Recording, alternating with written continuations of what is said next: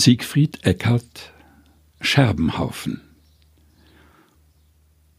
Wenn das Leben aus den Fugen gerät, als Scherbenhaufen vor meinen Füßen liegt, nicht heiß, nicht kalt, eher lauwarm dahin plätschert, und der Fuß nicht recht weiß, wohin der nächste Schritt zu setzen ist, stehe ich verloren da im Schlamassel meiner Ansprüche, an Wahrheit und Redlichkeit, an Perfektion und Zwang.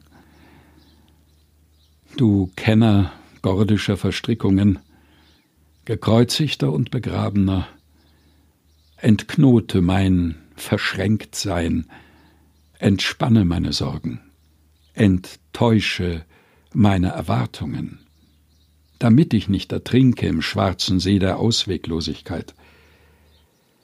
Reiche mir deine rettende Hand wie dem kleingläubigen Petrus, diesem Kieselstein, der übers Wasser hüpfte, bevor er versank. Scherbenhaufen, gelesen von Helga Heinold. Aus dem Buch Neulich küsste ich Gott, berührende Gebete von Siegfried Eckert, erschienen in der Edition Chrismon.